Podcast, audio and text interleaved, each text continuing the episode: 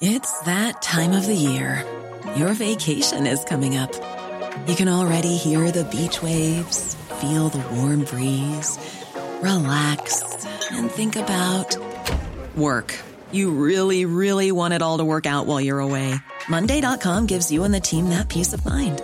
When all work is on one platform and everyone's in sync, things just flow wherever you are. Tap the banner to go to Monday.com.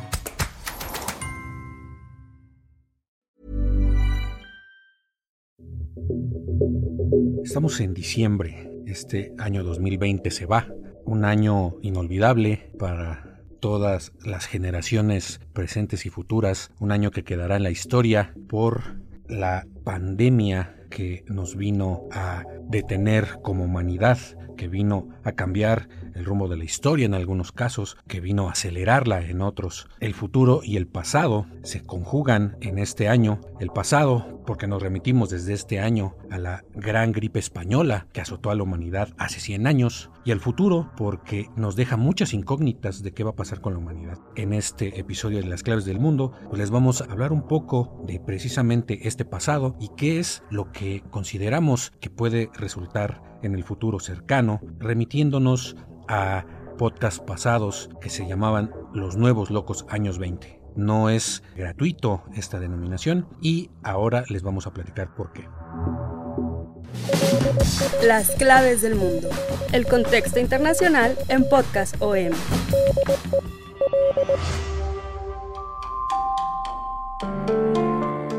Saluda Víctor Hugo Rico y como siempre me acompaña mi compañero y amigo Jair Soto. Hola Víctor, ¿cómo están todos? Bienvenidos a esta tercera entrega de los nuevos locos años 20. Anteriormente abordamos cómo inició agitado este año 2020 y luego a medio año abordamos cómo se seguía agitando el mundo y sobre todo abordamos la teoría del cuarto giro que se vivía cada 20 años y hoy en el cierre de este año caótico pues queremos concluir más allá de un recuento de lo que está de lo que pasó en el año, más bien es verlo como bien mencionas Víctor, qué es lo que se va a venir. Hemos visto en redes sociales o en comentarios de pláticas entre amigos y familia de que por fin se está acabando este año terrible, pero la realidad es que puede ser simplemente el inicio de una década llena de caos también y sobre todo en el tema del coronavirus todo lo que se va a arrastrar para los siguientes años va a ser realmente algo que se tiene que considerar a futuro. El 2020 es el inicio de una década que sí realmente puede ser muy muy muy problemática Víctor. Si recuerdas cómo empezamos este año cuando hicimos el primer podcast que fue a finales de enero empezó enero como nunca antes. Siempre todos los eneros de año eran pausados no había gran información, estábamos más bien todos esperando la cuesta de enero, eran las cuestiones económicas lo único que ponía los temas sobre la mesa. Y sin embargo este 2020 empezamos hablando de una tercera guerra mundial cuando Estados Unidos asesinó al principal militar iraní Qasim Soleimani. También empezábamos a hablar de un extraño virus que acababa de surgir, que empezaba a dejar algunos muertos, algunos contagios, casos fuera del epicentro, que era Wuhan, en China. Ahora terminamos el año también con un conflicto en Irán, la muerte del principal científico nuclear iraní por parte de quién sabe. Ahora no es Estados Unidos, ahora nadie se ha responsabilizado, acusan a Israel. Y en el tema de coronavirus, pues ya tenemos más de 1.500.000 muertes en el mundo. Esto es algo que tiene pues a la humanidad entre horrorizada, entre escéptica, entre harta. No pensábamos que fuéramos a terminar este año rememorando enero. No teníamos ni idea de lo que estábamos por vivir como humanidad y ya después de tener un primer muerto en China se hablaba, después pues cuatro muertos, así más o menos es conteo que llevamos en enero. Estamos hablando ahorita de uno y medio millones de muertes en el mundo. Esto pues nos obliga a repensar estas teorías que manejábamos en el pasado que bien mencionabas, este cuarto giro de la historia que hablaba de que esta década iba a ser una década muy turbulenta.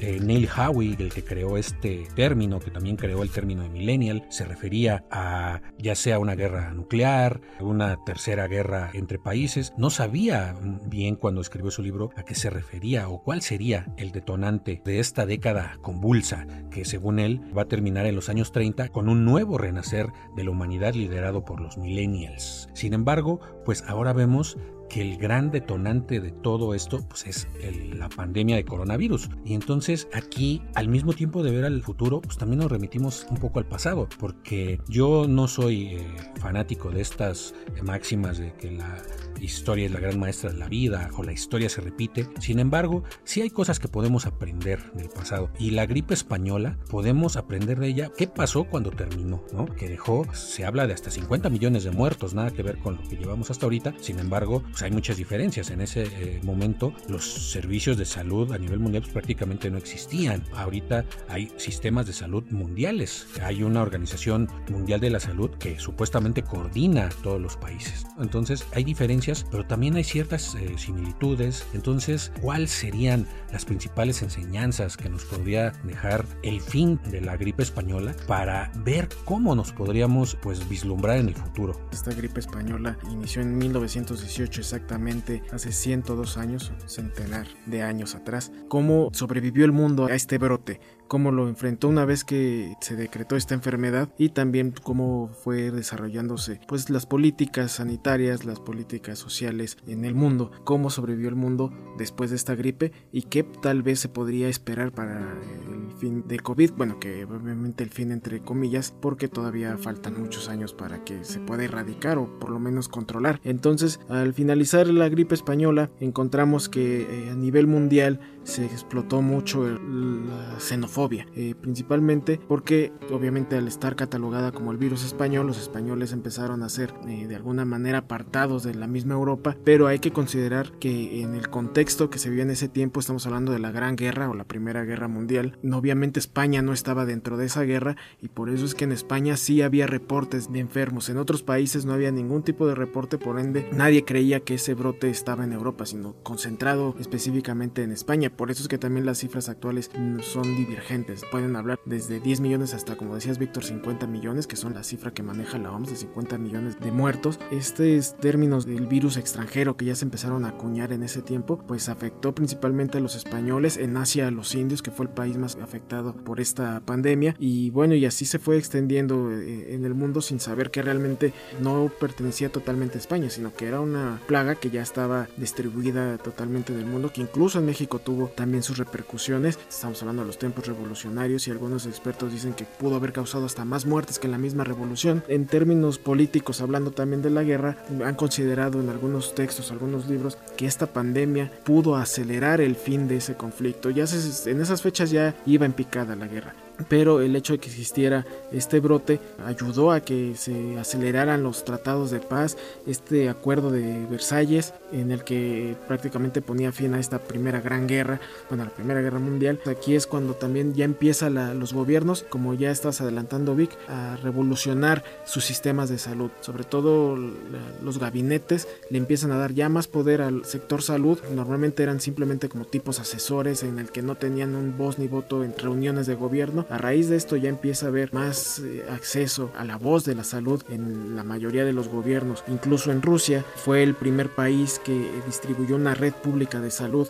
en 1920, justamente dos años después, de igual consecuencia de este brote, en esos tiempos no era accesible para toda la gente, era un lujo. Entonces Rusia es pionero en convertir este sistema público y muchos países después empiezan a seguir este lineamiento y como también mencionabas Vic, el tema de la Organización de la Salud fundada en 1923, que vendría siendo la estructura de, que ya después más tarde eh, formó a la Organización Mundial de la Salud, que es el organismo de la ONU. Entonces, el sistema de salud lo fortaleció, digamos que eso lo que dejó bueno esta pandemia que hasta nuestras fechas ha dado la oportunidad de que el mundo esté accesible a estos sistemas de salud. Y por último también algo que dejó esta pandemia eh, que también habíamos mencionado en el primer podcast es este impulso de género, la, revolución femenina. Esta pandemia afectó mucho a los hombres, la mayoría de los muertos fueron eh, hombres maduros y jóvenes, entonces la mano de obra se redujo en las fábricas y las mujeres empezaron a entrar a trabajar. Esto pudo haber representado uno de los primeros pasos para que la mujer empezara a tener eh, más poder. Eh, también en esas fechas se permitió en algunos países el voto de la mujer y esto pues, ya dio puerta a esta revolución que comentábamos en nuestro primer podcast de este serial. También un paralelismo, si vamos a unir el pasado con el presente, no solo este año, ya desde años atrás, pero que ha sido potenciado por esta crisis sanitaria, es este auge de los nacionalismos, ¿no? Que dio cuando se empiezan a cerrar las fronteras, que ha sido pues casi de sálvese quien pueda, cada quien busca en este momento pues salvarse, las farmacéuticas que ahorita están a todo, es una revolución tecnológica creando vacunas en tiempos récord como nunca antes se había visto con métodos experimentales, hay que decir, que no sabemos si van a funcionar. Todos estamos pues eh, a la expectativa, hay esperanza de que el año que entra, el 2021, esto pueda terminar gracias a las vacunas, pero no hay certeza de nada. Lo que sí estamos viendo es pues esta lucha que ya se empieza a dar, estas patadas debajo de la mesa entre los países para ver quién consigue pues el mayor número de vacunas para su población, desoyendo a la Organización Mundial de la Salud, a la ONU, que habla pues de una organización internacional, un multilateralismo, una cooperación para que las vacunas sean accesibles pues también a los países pobres o en vías de desarrollo, pero ahorita estamos viendo pues todo lo contrario, tal parece que los países más poderosos son los primeros que van a conseguir los lotes primeros de vacuna que empiecen a producir las farmacéuticas. Por lo menos cuatro ahorita están en la batalla, más unas vacunas rusas, más otra china, que están como por su lado, que están promoviendo lo que puede salvar a la humanidad. Pero esto lo único que nos deja claro pues, es de que el, el nacionalismo está más fuerte que nunca en este momento. En la gripe española de 1918, cuando terminó, ya después en los años 20, pues vemos que aunado a la guerra y después de la gripe española, hay muchos sentimientos de venganza, de enojo entre los países colonizados contra los países colonizadores. Mencionabas el caso de la India, cuando terminó la guerra y después de la gripe española, Gran Bretaña fue de los primeros países que, que se salió del problema, que logró superar la crisis económica, sin embargo sus principales colonias, entre ellas la India, su mayor colonia en ese momento, en tamaño, en cantidad de población, se quedó sumida en la pobreza todavía por años. Esto creó sentimientos de odio muy grandes hacia la corona británica y también esto provocaría más adelante pues todos los movimientos de independencia y de liberación de los países que todavía vivían bajo regímenes imperiales como Inglaterra, como Bélgica, y otros. Todo esto sería el caldo de cultivo que después vendría a dar como resultado la Segunda Guerra Mundial. Empezó a crear, también lo vimos en estos pasados podcasts, lo platicamos más extensamente, este tipo de líderes carismáticos como Hitler, como Mussolini, que se forjaron en estos años 20 y ahorita, por ejemplo, estamos viendo pues el ocaso de Donald Trump porque ya perdió la presidencia, aunque él insiste en que no la perdió, que todavía va a pelear, pero ya prácticamente tiene un pie fuera de la Casa Blanca. Joe Biden ha sido, digamos, por lo menos desde el punto de vista mediático, pues un bálsamo. Ha sido un alivio saber que ganó Donald Trump. Sin embargo, pues nada se tiene eh, certeza con la llegada de Joe Biden al poder. Se habla de un regreso al multilateralismo. Europa ya está celebrando precisamente este cambio de curso histórico en el poder en Estados Unidos y que se puede regresar otra vez a la época de los grandes aliados. Sin embargo, esto en el pasado no nos ha dicho nada. El que hablen de que regresa otra vez Europa y Estados Unidos al multilateralismo realmente nos deja más dudas que certezas, porque nunca realmente hubo acciones concertadas. Y ahorita lo estamos viendo en el tema de las vacunas. La misma Unión Europea no se ponen de acuerdo entre ellos para obtener una vacuna en conjunto. Gran Bretaña, que ya también está por salirse de la Unión Europea, estamos en las vísperas de que el Brexit se concrete. Entonces, también esto es una gran incógnita para el futuro. No es solo para el 2021. Esta salida de Gran Bretaña de la Unión Europea va a tener consecuencias por décadas. Por décadas puede traer consecuencias negativas en cuanto a la economía. Ya las empresas se están preparando para un Brexit duro que le llaman, o sea, sin acuerdo. Y esto puede provocar muchos conflictos, hay peligro de que regrese eh, la violencia entre las Irlandas porque ya parece que puede haber una frontera dura y esto fue de las cuestiones que detonó en un principio el conflicto armado que duró décadas entre Irlanda e Irlanda del Norte. Todas estas consecuencias que estamos viendo ahorita nos van a perseguir todavía por muchos años. No es culpa solo de la pandemia, pero la crisis sanitaria ha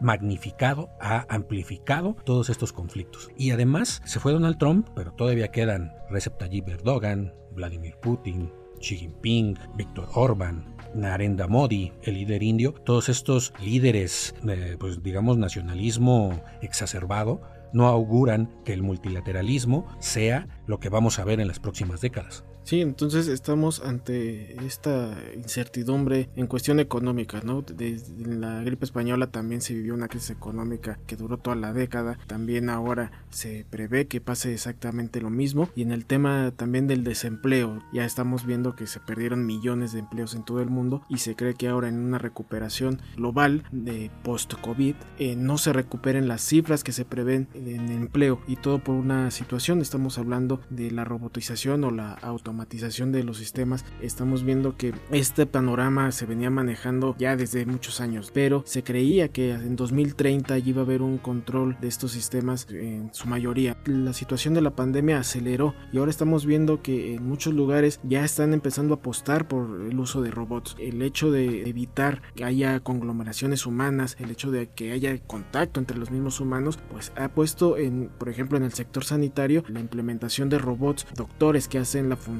de un médico en el que ellos son los que encargados de estar checando a los pacientes, esto con el fin de no exponer al doctor ante un contagiado, o estamos viendo también por otro lado en el sector restaurantero, vemos que ahora en países como Corea del Sur, en Japón, ya, ya son cocineros robots los que están preparando la comida precisamente para que un humano no tenga contacto con el alimento que va a consumir otro humano, en el mismo caso con los meseros, eso ya también ya lo estábamos viendo, pero eh, a lo que vamos es que se está acelerando la implementación de estos robots en varios puntos precisamente para evitar contacto entre nosotros mismos y eso es como que también algo y puede ser algo más profundo en lo social este distanciamiento que puede perdurar por años. Los últimos informes del Fondo Monetario Internacional hablan de hasta 207 millones de personas adicionales pueden caer en la pobreza extrema en el 2030. Esto es un informe del FMI junto con el programa de la ONU para el Desarrollo. Hablan de que hasta 44 millones más pobres puede haber de lo que ellos habían pronosticado para la década antes del COVID. Estamos en una época de antes del COVID y después del COVID, ¿no? Casi es como antes de Cristo y después de Cristo, es lo que estamos viviendo eh, en este momento. Se habla de que puede haber una recuperación económica después del 2021, pero también que 80% de esta crisis económica va a persistir durante toda la década y sobre todo va a afectar pues, a las naciones más pobres. Entonces esto eh, pues no augura más que conflictos, desaveniencias entre los países, se habla que viene una catástrofe humanitaria. Es lo que también dice este programa de la ONU. Habla de que los países ricos no deben pasar a, llevar a los países pobres en su estampida por las vacunas. Es lo que alerta la ONU y es lo porque es lo que está viendo que estos eh, países ricos por el afán de ya salir de esta crisis económica y humanitaria están pues eh, pasando por encima de todos los demás. Entonces esto también augura dificultades en un futuro pues muy cercano y también no tan cercano. Y pues por último también está la cuestión social. Tras la crisis de la gripe española, la gente lo que quería uno en su vida diaria, más allá de los problemas económicos en que estaban sumidos, pues era volver a salir, era olvidarse de la pandemia, no era no volver a hablar de la enfermedad. Al final, lo que hace todo el ser humano, lo que hace la vida, abrirse camino. Entonces, en ese aspecto, eh, nos estamos también abriendo camino, sin embargo, también estamos olvidando ese sentido de humanidad hacia con el otro. Están creciendo como no se había visto los movimientos muy muy conservadores de gente que está harta de la pandemia, que está en contra del gobierno y que ya están hartos de la pandemia, están hartos de las restricciones, que no les importa salir a la calle, salir sin las medidas de protección y al contrario, hablan de un sentido de libertad, que es el poder salir a la calle sin cubrebocas, el poder ir a comer a donde se les dé la gana y el que no se pueda hacer eso por la restricciones que se han impuesto en varios países, muy fuertes en muchos casos, provoca este sentimiento de hartazgo, de decir, ya, queremos salir, queremos que la vida siga, queremos ir para adelante, queremos olvidarnos de esto, pero pues esto todavía no acaba y olvidarnos pues es precisamente no aprender de lo que nos ha pasado, ¿no? Entonces también ese es otro peligro que se corre en este momento y que es un paralelo con lo que vivieron en algunas sociedades después de la gripe española. Entonces estamos ahorita en un punto entre el temor y la esperanza. A diferencia de inicios de este año, la vacuna está trayendo esperanzas a muchas partes del mundo, pero también está trayendo impaciencia y está trayendo conflictos que quién sabe si se vayan a solucionar. Eso es claro, Vic. Entonces con esto vamos a cerrar este programa. Pues nos despedimos. Muchas gracias por habernos escuchado una vez más. Esto fue Las Claves del Mundo. Eh, no olviden escucharnos todos los podcasts que les hemos puesto en sus oídos. Esto están en todas las plataformas como Spotify, Google Podcast, Apple Podcast, Acast y Deezer. Ahí nos encuentran. Los invitamos a que nos sigan escribiendo para mandarnos saludos, comentarios, opiniones, críticas a nuestros canales de contacto, nuestra cuenta de Twitter arroba podcastom y nuestro correo electrónico podcast arroba om.com.mx. Ahí los vamos a estar leyendo. Muchas gracias Vic, también muchas gracias a la producción de Mitzi Hernández. Gracias a todos, llegamos a diciembre. Esta es una producción de la Organización Editorial Mexicana.